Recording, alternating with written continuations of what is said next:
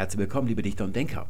Heute lautet unser Thema buchhalterisch oder buchhalterisch. Es passt gerade noch in mein kleines Fensterchen rein. Achtet bitte darauf, wenn ihr mir eine Frage stellt, dass die dann auch in mein kleines Fensterchen reinpasst. Sonst bringt ihr mich in Schwierigkeiten. Gestellt hat die Frage vor zwei, drei Tagen der Julian von korrekturen.de. Er hat das so auf Twitter in den Raum hineingefragt, also gar nicht gezielt an mich. Ich habe aber dann gesagt, ich weiß es, ein bisschen großkotzig war das, und er war dann ganz erleichtert, dass ich das gesagt habe. Und ich habe dann versprochen, dass ich ein kurzes Video dazu mache.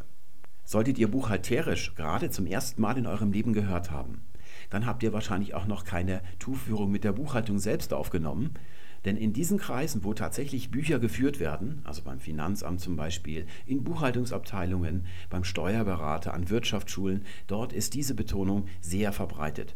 Und sie ist alt. Wie alt genau weiß ich nicht. Ich habe mich gewundert, als ich ein Schüler gewesen bin, dass das mal so ein Wirtschafts- oder Rechnungswesenlehrer immer gesagt hat. Und wenn man dann in so eine Wirtschaftsschule geht, dann ist es wahrscheinlich so, dass man das sehr schnell übernimmt, wo man dieses Wort auch häufiger gebraucht. Denn alle anderen, die keine Bücher führen oder mit Buchhaltung nicht in engeren Kontakt stehen, die benutzen das Wort grundsätzlich nicht. Deswegen ist es eigentlich sehr auf diese Kreise auch eingeschränkt und dort sagt man allenthalber buchhalterisch. Es ist wahrscheinlich viel älter als ich noch, denn ich habe Personen befragt, die jetzt so um die 80, 90 sind und mal im Finanzamt oder sonst wo mit Buchhaltung zu tun gehabt haben. Und die konnten sich nicht erinnern, dass das anders betont ist. Also sie haben das immer schon seit jeher gekannt.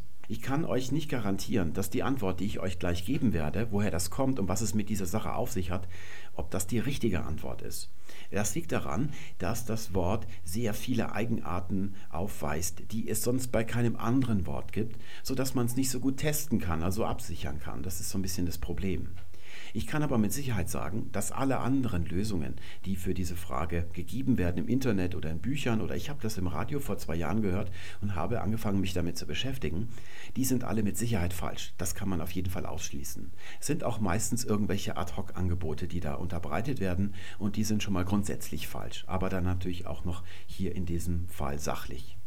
Solche Ad-Hoc-Erklärungen wären zum Beispiel, es handelt sich um einen Jux, jemand hat sich das als Karlauer ausgedacht, wie zum Beispiel zum Bleistift.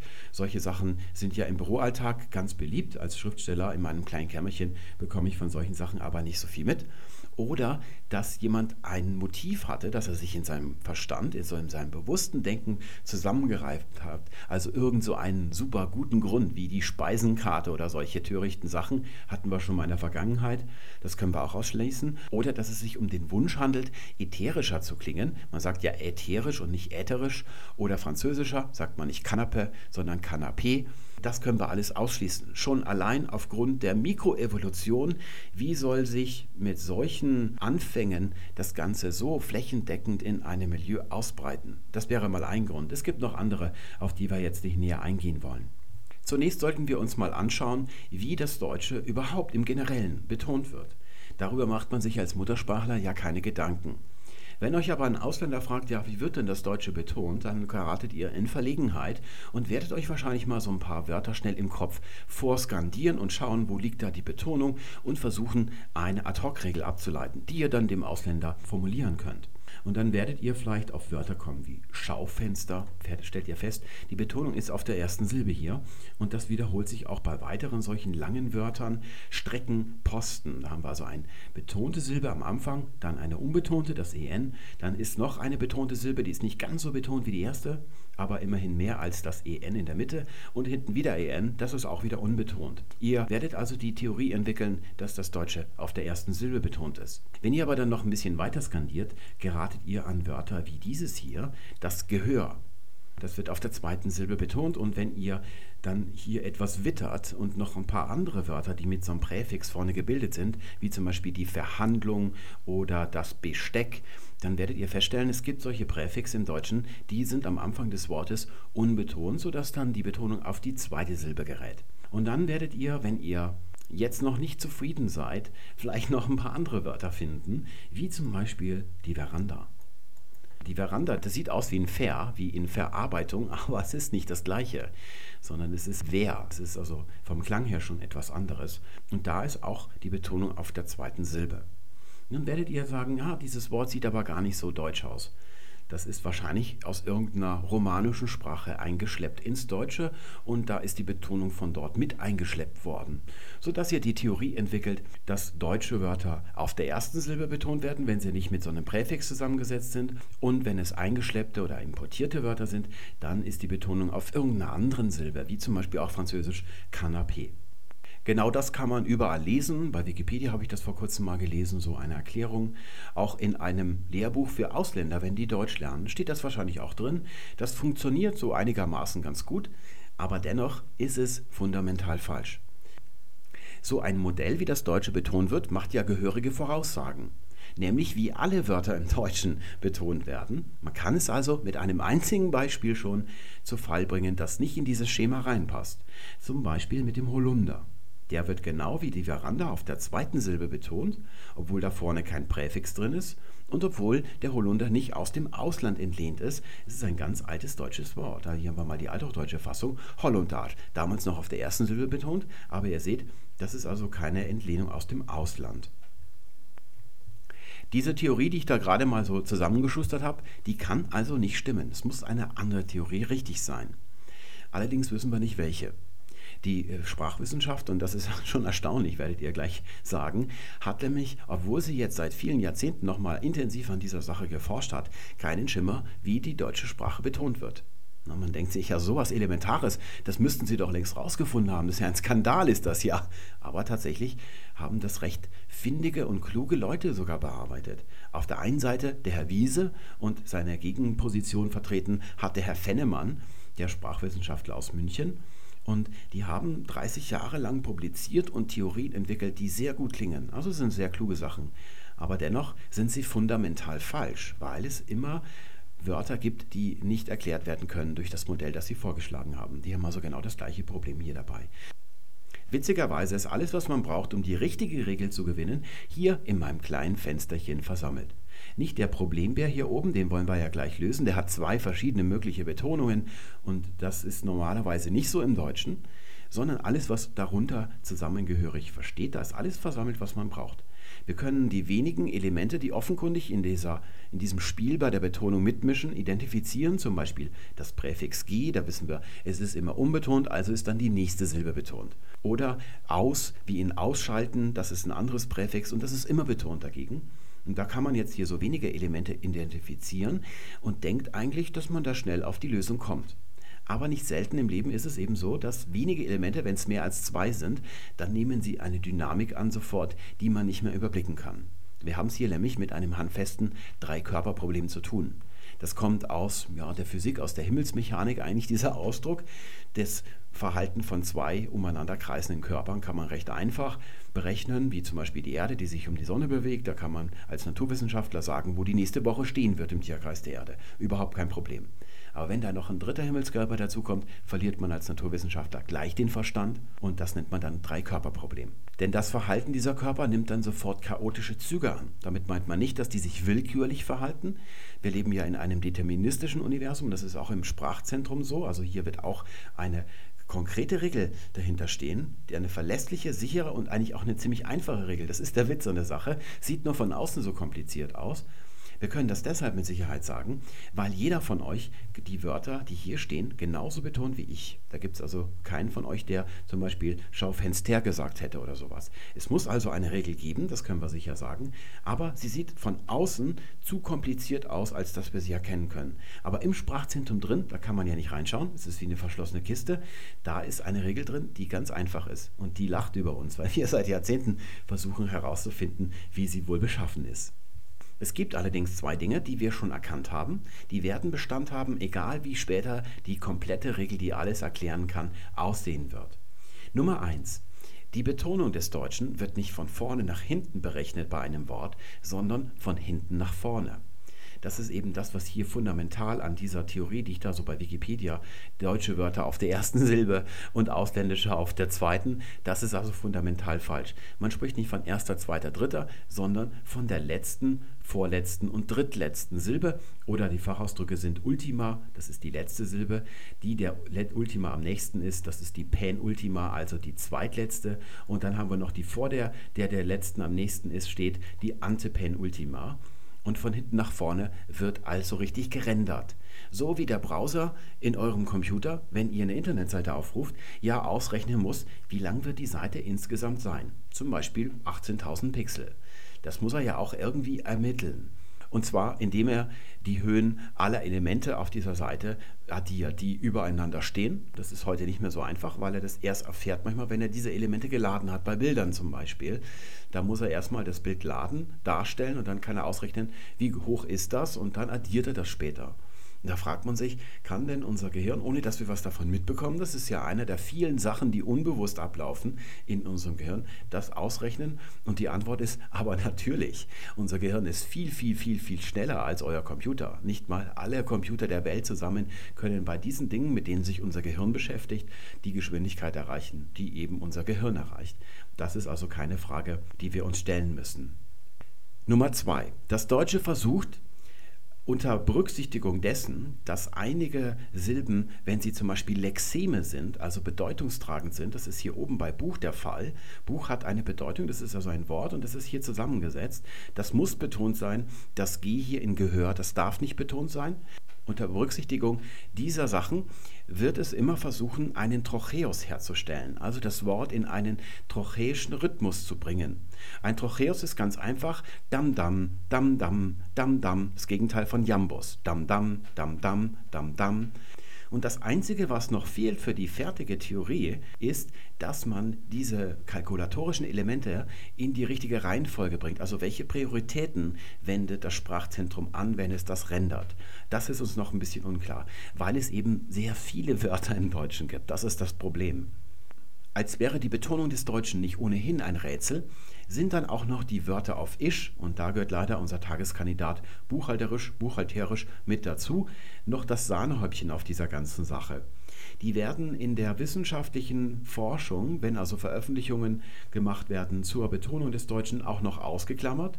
Sie wissen also so gut wie gar nicht beschrieben. Die Autoren vergessen sie vorsätzlich, also so nach dem ach, die habe ich ganz vergessen, also erwähnen sie gar nicht erst, als gäbe es sie gar nicht. Dabei sind es ziemlich viele im Deutschen. Schon das Wort Deutsch ist so ein Wort.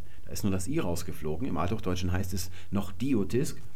Oder sie sagen, dass sie es ausklammern, weil ihnen diese Wörter oft zu lang sind und sie Angst haben, dass sie das von der Ermittlung der eigentlichen Hauptregel ablenken würde. Ich glaube allerdings, dass das ein Fehler ist. Wir werden nämlich gleich sehen, wenn wir mal versuchen, das so hinzurennen, wie das das Sprachzentrum wohl so macht, dass das wahrscheinlich eigentlich der Weg zum Gral ist. Wir wollen jetzt also dieses Wort hier mal rendern, seine Betonung, und fangen dabei natürlich hinten an. Von hinten wird gerendert. Die letzte Silbe ist, wenn man Trocheen möchte und hinten beginnt, am besten eine unbetonte Silbe. Machen wir also mal ein Kreuz hin. Und das ist zwingend, deswegen habe ich es lila gemacht, denn alle Wörter auf Isch, da ist die hintere Silbe Isch immer unbetont. So, jetzt möchte ich einen Trocheus bekommen. Wird also jetzt spätestens Zeit, dass ich mal eine Betonung einbaue. Die kommt also hier. Und wenn man jetzt im Duden zum Beispiel mal nachschlägt, da sind die Betonungen ja angegeben, da ist das die Betonung des Wortes. Der Duden ist damit zufrieden. Das ist für ihn die ganze Miete. Für uns allerdings nicht, weil es ja noch drei Silben gibt vorne und wir möchten einen ganzen Sprech- oder Betonungs-, Intonationsrhythmus haben. Wenn wir nämlich das Wort mal skandieren, grammatikalisch, werden wir feststellen, dass auch auf dem Ma noch eine Betonung liegt. Und die mache ich jetzt mal hier hin. Und es wundert uns nicht, dass die auf das Ma fällt, weil wir jetzt noch einen zweiten Trocheus zustande bekommen. Das ist ja wunderbar. Und da vorne haben wir noch eine unbetonte Silbe. Das ist auch ein Trocheus, aber weil das Wort hier vorne zu Ende ist, wenn man von hinten nach vorne blickt, haben wir hier einen halben Trocheus nur. Der ist unvollendet, denn das Wort beginnt erst bei Gra, sodass die betonte Silbe, die gibt es nicht. Das wäre jetzt also unser Betonungsmodell. Und da wir Wissenschaftler sind, müssen wir das natürlich testen. Dann nehmen wir am besten noch ein zweites Wort auf Isch. Und da habe ich mal dieses hier rausgesucht. Seht, das ragt hier hervor. Das ist nämlich eine Silbe länger. Da können wir jetzt also mal schön schauen, ob das stimmt, was wir gerade uns zusammengereimt haben. Wir fangen also wieder hinten an. Haben wir also eine unbetonte Silbe. Und die vorletzte, die Penultima, die ist natürlich wieder betont. So, wenn ich jetzt weitermache, dann hätte ich hier wieder eine unbetonte Silbe. Und jetzt müsste wieder eine betonte folgen auf den Sa. Und dann kann ich diesmal den dritten Trocheus auch noch vollenden. Und hätte die Betonung Elisabethanisch. Und wir sehen, das stimmt nicht. Wir würden nämlich sagen elisabethanisch. Sehen das offenkundig? Das können wir mal nach rechts ins Nichts verschieben. hier zwei unbetonte Silben sind. Die Betonung liegt auf dem Li und da vorne auf dem E, die ist auch unbetont. Eine erste Annahme wäre vielleicht, da man ja auch Elisabeth sagt, dass deshalb hier diese Betonung auf dem Li beibehalten wird, auch wenn da hinten noch ein Adjektiv draus abgeleitet wird. Das kann aber nicht stimmen, weil dann müsste auch das B betont sein. Denn es heißt auch Elisabeth. Das ist der alte Vorname ist immer auf dem E, weil es lang gesprochen wurde traditionell, ist da auch noch eine Betonung drauf. Und wir sehen, die hat sich auch verschoben bei dem Adjektiv. Das kann also nicht die Erklärung sein. Die Erklärung lautet, dass die ersten beiden Silben in einem Wort nicht beide unbetont sein dürfen. Man muss spätestens auf der zweiten Silbe von vorne gerechnet eine Betonung folgen sodass sich also, nachdem wir den Trocheus hinten haben, hier vorne mindestens auf der zweiten Silbe eine Betonung sein muss und daraus ergibt sich dann, dass die beiden unbetont sein müssen, denn das sind ja hier verhüllte Silben, die haben keine Bedeutung. Da dürfen nicht zwei Betonungen direkt aufeinander folgen. Bei Oberbürgermeister würde das schon gehen, aber nur deshalb, weil die beiden vorderen Elemente, die beiden Vordersilben Ober und Bür, die sind beide Lexeme oder Teil von so einem Lexem. Dann können sie aufeinander folgen, aber hier ist das nicht der Fall. Deswegen werden die beiden hier unbetont sein. So wird das also gerendert. Von Wörtern, wie wir sie gerade durchgenommen haben, gibt es sehr viele. Eben nicht nur elisabethanisch, sondern auch noch viktorianisch, apologetisch, dann gibt es noch kalkulatorisch, apokryphisch oder meteorologisch und so weiter. Gibt es ganz, ganz viele. Und ihr seht, das sind so häufig so entlehnte Wörter oder Fremdwörter, Zusammensetzungen, die man gar nicht so weiter segmentieren muss, wo wirklich gerechnet wird auf die Art und Weise, wie wir das so gerade gesehen haben. Die meisten sind also wie von dem Namen Victoria, viktorianisch, so abgeleitet. Und hier sehen wir drei Kandidaten aus einer Minderheit von den Ischwörtern. Die unterscheiden sich, die sind so ein bisschen deutscher irgendwie. Weil in Victoria das To in der Mitte, das hat ja keine Bedeutung für uns. Und hier sehen wir, da steckt hier so ein Lexem drin, ein Präfix, mit dem wir als Deutsche wissen, was man damit macht. Hier eine Silbe, ja, die ist irgendwie bedeutungslos und da hinten kommt unsere Isch-Silbe. Hier ist die Sache so ein bisschen anders und das sieht man gleich schon, wenn man von hinten wieder anfängt mit der unbetonten Silbe. Das ist also fix. Aber davor würden wir jetzt, wenn wir ein Trocheus wollen, eine Betonung erwarten. Die kommt aber nicht. Und zwar deshalb, weil hier ein Lexem steht und Lexeme müssen betont sein.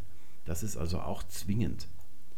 Da zwei Betonungen nur aufeinander folgen können, wenn es beides Lexeme sind, wie beim Oberbürgermeister, muss diese Silbe jetzt also unbetont sein.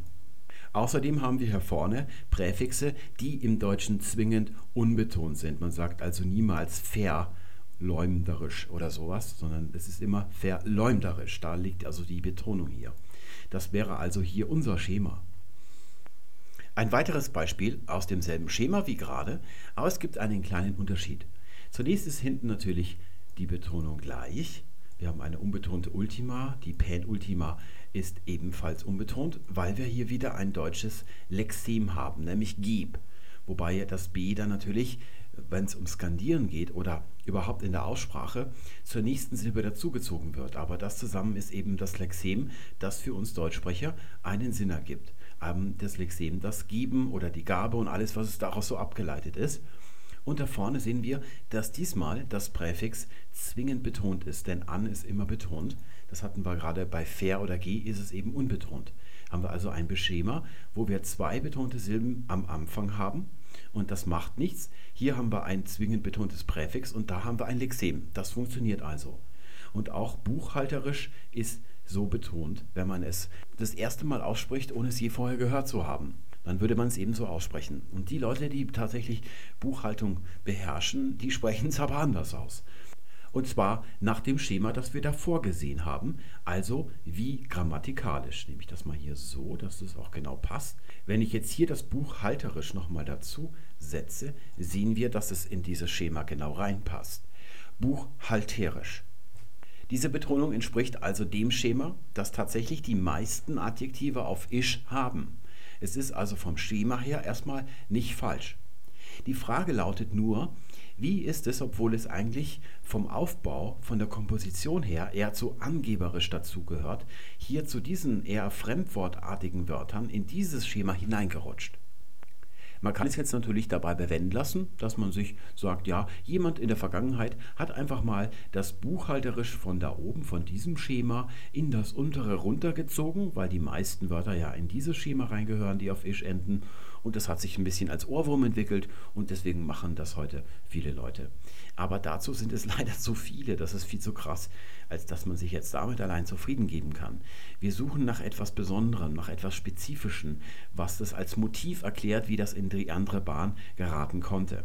Und da fällt uns auf, wenn wir buchhalterisch mal vergleichen mit den anderen deutschen Bildungen hier, wo wir hier so ein Lexem haben und da eine Verbalendung, dass nicht alle diese Wörter wie angeberisch den Angeber, also ein Substantiv bei sich haben. Bei trügerisch ist es also nicht der Fall.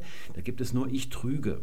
Also es gibt alle Wörter, die hier in dieses Schema reingehören, haben ein Verbalschema mit dabei. Allerdings ist es bei buchhalterisch genau umgekehrt. Da gibt es so ein Verbum eben nicht, sondern es gibt nur den Buchhalter und vielleicht auch noch die Buchhaltung. Es gibt also den Buchhalter, aber es gibt nicht ich buchhalte oder ich halte Buch. Diese verbale Phrase gibt es nicht. Dann sagt man eben, ich mache die Buchhaltung oder ich führe die Bücher, sowas sagt man. Es ist eigentlich ein bisschen erstaunlich, wenn man bedenkt, dass dieses Wort eine Entlehnung ist genau wie grammatikalisch ist es eigentlich aus einer fremden Sprache entlehnt. Das ist gar nicht Deutsch. Vor einem halben Jahrtausend ist das aus dem Italienischen ins Deutsche gekommen. Von tenere i libri, also die Bücher halten. Dort formuliert man das eben so und das hat man wortwörtlich, buchstäblich ins Deutsche übersetzt mit die Bücher halten. Und hat das tatsächlich am Anfang auch noch so verwendet, aber irgendwie ist das ja ein bisschen komisch. Wie soll man denn die Bücher halten? Dann nach dem Motto, halten Sie sie mal gut fest. Man führt ja eigentlich die Bücher, das ist die Redeweise bei dem Verbum, die sich dann entwickelt hat, aber Buchhaltung und Buchhalter hat sich eben gehalten. Das halte ich aber noch nicht für den eigentlichen Auslöser, weswegen buchhalterisch vom einen Schema ins andere gewechselt ist und dann zu buchhalterisch geworden ist. Wenn es um die Betonung eines Wortes geht, sollte man sich immer klar machen, dass Wörter ja als Teil eines Satzes verwendet werden. Also man sagt ja nicht einzelne Wörter einfach nur so, sondern man sagt Sätze. Und Sätze haben eine Prosodie, sie haben einen Rhythmus. Und da kommt es darauf an, an welcher Stelle in dieser Prosodie so ein Wort üblicherweise auftritt. Und da erkennen wir einen fundamentalen Unterschied zwischen angeberisch und buchhalterisch. Und der sieht so aus, dass man zum Beispiel sagt, das klingt angeberisch, das ist angeberisch oder das hört sich aber ziemlich angeberisch an, was du sagst und so weiter. Angeberisch tritt also sehr häufig im Prädikat auf. Es kann auch mal ein Attribut von einem Substantiv sein, also zum Beispiel seine angeberische Art. Das ist klar, es ist ja ein normales Adjektiv, aber normalerweise, das wäre hier so eine übliche Aussage, wenn man etwas angeberisch findet, dass es im Prädikat auftritt. Das Prädikat steht natürlich im Deutschen an der letzten Stelle im Satz, denn es ist ja der eigentliche Anlass, weswegen wir überhaupt einen Satz sagen. Wir wollen eine Aussage über etwas treffen und deswegen stellen wir das Prädikat natürlich an die Stelle im Satz ganz hinten, wo die Aufmerksamkeit am höchsten ist. Da kommt dann auch nichts mehr. Wir sehen also, dass angeberisch immer an der Stelle in der Prosodie auftritt, die natürlich markiert ist. Markiert bedeutet in der Sprachwissenschaft, es ist betont, es ist irgendwie hervorgehoben. Man braucht also bei diesem Wort weiter nichts zu tun. Allein durch die Position, also seine Topologie, sagt man, ist es also hier schon betont. An dieser Stelle tritt eben im Prädikat oder um das Prädikat herum buchhalterisch nicht auf. Man sagt nicht, das klingt buchhalterisch oder du klingst aber buchhalterisch, da sagt man eher, du klingst kleinkrämerisch. Also dieses Wort wird an anderer Stelle verwendet und zwar meistens als Adverb aber eben nicht hinten mit dabei, wie das klingt angeberisch, sondern zum Beispiel, das wäre so ganz typisch, der Buchhalter kommt reingestimmt und sagt, das ist buchhalterisch unmöglich oder buchhalterisch unmöglich, wie soll ich das verbuchen? Das ist ja immer die größte Angst im Leben eines Buchhalters, dass man das nicht irgendwie dem Finanzamt weismachen kann, was sich da so ereignet hat. Die Aussage dieses Satzes ist, dass irgendetwas unmöglich ist, deswegen ist das Prädikat schon von dem Wort unmöglich gefüllt. Das ist die prominente Stelle. Der Anlass für diesen Satz ist aber, dass die Buchhaltung Scherereien macht. Wann ist das mal nicht der Fall? Meine Steuerberaterin zum Beispiel, die hätte am liebsten, dass ich mein Leben neu beginne, neu, völlig neu konfiguriere, neu anfange, um die Buchhaltung, die sie für mich führt, so herum. Das macht man natürlich nicht, aber das ist oft lustig, wenn ich so mit der telefoniere, dann sieht man ganz deutlich, dass die Buchhaltung für sie das Einzige ist, was überhaupt irgendeine Substanz im Leben hat. Und jetzt ist blöderweise hier, wo so ein Buchhalter von buchhalterisch redet, immer dieses Wort in der Mitte, also an der denkbar blödesten Position im Satz, in der Mitte zwischen vorne und hinten, da wo also die Betonungen natürlicherweise durch die Satzstellung zustande kommen. Was macht man jetzt also, wenn man ein Wort an einer so unbetonten Stelle hat, aber es für das Wichtigste im Satz hält? Naja, es ist ein freies Adverbiale. Man kann es nach vorne schieben. Buchhalterisch ist das unmöglich. Oder die andere Möglichkeit ist, dass man es betont. Und wie macht man das, wenn ein Wort ja ohnehin eine Betonung hat? Indem man die Betonung verschiebt. Das ist eben der Wechsel von dem einen Schema in das andere Schema. Die Wörter aus dem anderen Schema, wie zum Beispiel elisabethanisch, grammatikalisch, apologetisch, explikatorisch, die ziehen buchhalterisch wie ein Magnet an und machen es zu buchhalterisch, weil sie nämlich selber sehr häufig an dieser Stelle im Satz vorkommen, in der Mitte. Deswegen sind sie auch so konstruiert. Da kann man sich fragen, wie diese Betonung ganz hinten auf der vorletzten Silbe zustande kommt. Etwas ist zum Beispiel grammatisch, wenn es vom Wesen her Grammatik ist, in seinem Wesen. Es ist selbst Grammatik. Oder häufiger in der Sprachwissenschaft sagt man, etwas sei ungrammatisch und meint damit, dass eine Redeweise zum Beispiel oder eine Wendung, die eben nicht den Regeln der Grammatik entspricht. Deswegen gibt es grammatisch und es gibt grammatikalisch. Denn was bedeutet buchhalterisch oder buchhalterisch hier?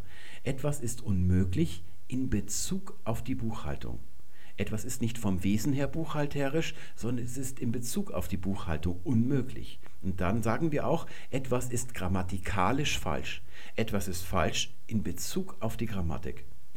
Wir sehen also, dass hier ein Kontrast besteht. Die Betonung vorne ist die kürzere, das ist also das, was hier oben im Prädikat häufig auftritt. Und die hintere Betonung, das längere Wort, das ist eben an dieser Stelle, wo die natürliche Betonung nicht gegeben ist durch die Syntax. Noch stärker sieht man das bei einem Wort, das nicht zwei Silben hat, wie grammatisch, nämlich technisch. Etwas ist technisch, wenn es vom Wesen her Technik ist. Etwas ist technologisch, also zum Beispiel, das ist technologisch äh, wunderbar oder sowas. Etwas ist in Bezug auf die Technik wunderbar, würde es dann heißen. Mir ist natürlich klar, schickt mir bitte keine aufklärerischen E-Mails darüber, dass das Ganze hier nicht so astrein, so dogmatisch, wie ich das geschildert habe, in der Allgemeinsprache häufig durchgeführt wird. In der Sprachwissenschaft ist es schon so, dass man unterscheidet. Das ist ein Trug, wenn man denkt, die sagen alle grammatisch und nicht mehr grammatikalisch. Das ist so, weil die Gelegenheiten, wo ein Sprachwissenschaftler das sagt, hier häufiger sind, also das verwendet er häufiger, oder hier auf der rechten Seite, da ist es durch den Anglizismus überdeckt, weil es im Englischen eben heißt Technology, wo es im Deutschen eigentlich ursprünglich hieß Technik. Da übersetzen halt dann so Journalisten oder so sagen halt dann immer so Technologie. Und das ist heute ziemlich gängig geworden. Deswegen ist dieser Kontrast nicht mehr so stark, aber grundsätzlich ist er da. So lautet also meine Antwort auf die Frage, ich darf mich zurückziehen. Danke fürs Zuhören. Tschüss.